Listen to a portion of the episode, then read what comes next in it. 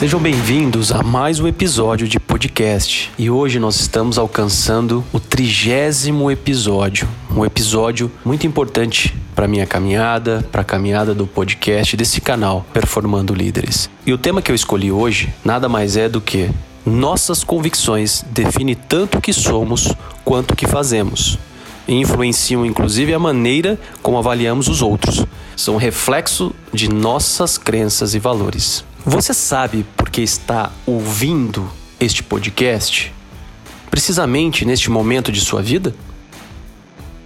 Muitos acreditam que decisões como ouvir um podcast, assim como a de escolher entre assistir a um documentário e uma exposição de arte, são ações corriqueiras e aleatórias.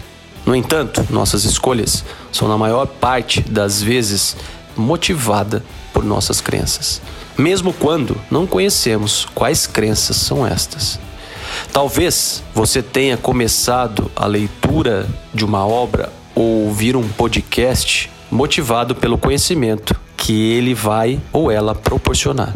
Outra possibilidade que você tenha pensado que pode ajudar outras pessoas com o que está aprendendo nesse momento. Talvez tenha sido motivado pela utilidade prática desse conhecimento no seu dia a dia, pensando como pode ganhar mais dinheiro ou economizar tempo com este aprendizado. Ou quem sabe, sua maior motivação seja utilizar alguns canais como podcast, enfim, ou até mesmo uma leitura para ser um líder melhor e conseguir alavancar sua carreira. Ou seja, desde a simples leitura de um livro até decisões pode mudar uma vida, até que decisões que podem mudar uma vida. As escolhas das pessoas podem ser explicadas determinados parâmetros. O que temos, o que fazemos, com quem nos relacionamos e, finalmente, quem somos.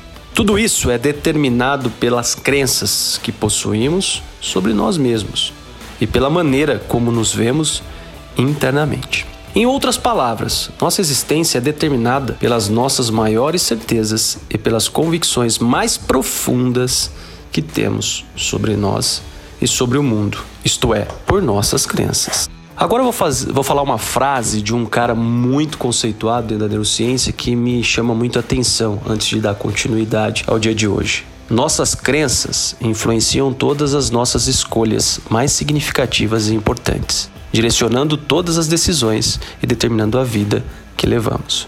Paulo Vieira. Voltando. Tudo o que você faz está conectado com aquilo em que acredita. São essas crenças que determinam suas escolhas no mundo. Essa é a mecânica do sistema e em si ela não é nem boa e nem ruim.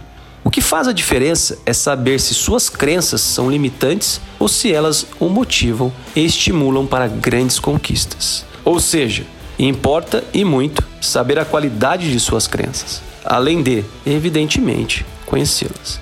A propósito, você sabe quais são suas crenças? O filósofo Platão, num texto chamado Alegoria da Caverna, mostra que, a partir do momento em que nos libertamos da escuridão de nossas crenças limitantes e retirarmos dos olhos as escamas que nos impedem de enxergar quem somos verdadeiramente, estaremos prontos para ir ao encontro da luz abundantemente do mundo que está lá fora. De maneira resumida, a alegoria da caverna nos conta. Na alegoria, Platão nos fala de alguns prisioneiros que vivem acorrentados numa caverna e que passavam todo o tempo olhando para a parede do fundo da rocha, que era iluminada pela luz de uma fogueira. Nessa parede são projetadas as sombras de estátuas que representam pessoas, animais, plantas e objetos, mostrando situações do dia a dia. Os prisioneiros ficam dando nomes às imagens e julgando as situações projetadas na parede. Tendo em vista tudo isso, o que realmente nós entendemos sobre crenças, ou seja, o que acreditamos naquilo que realmente nos potencializa? O que são crenças limitantes? Já falamos em alguns episódios, principalmente no episódio dos sabotadores da felicidade, sobre as crenças limitantes.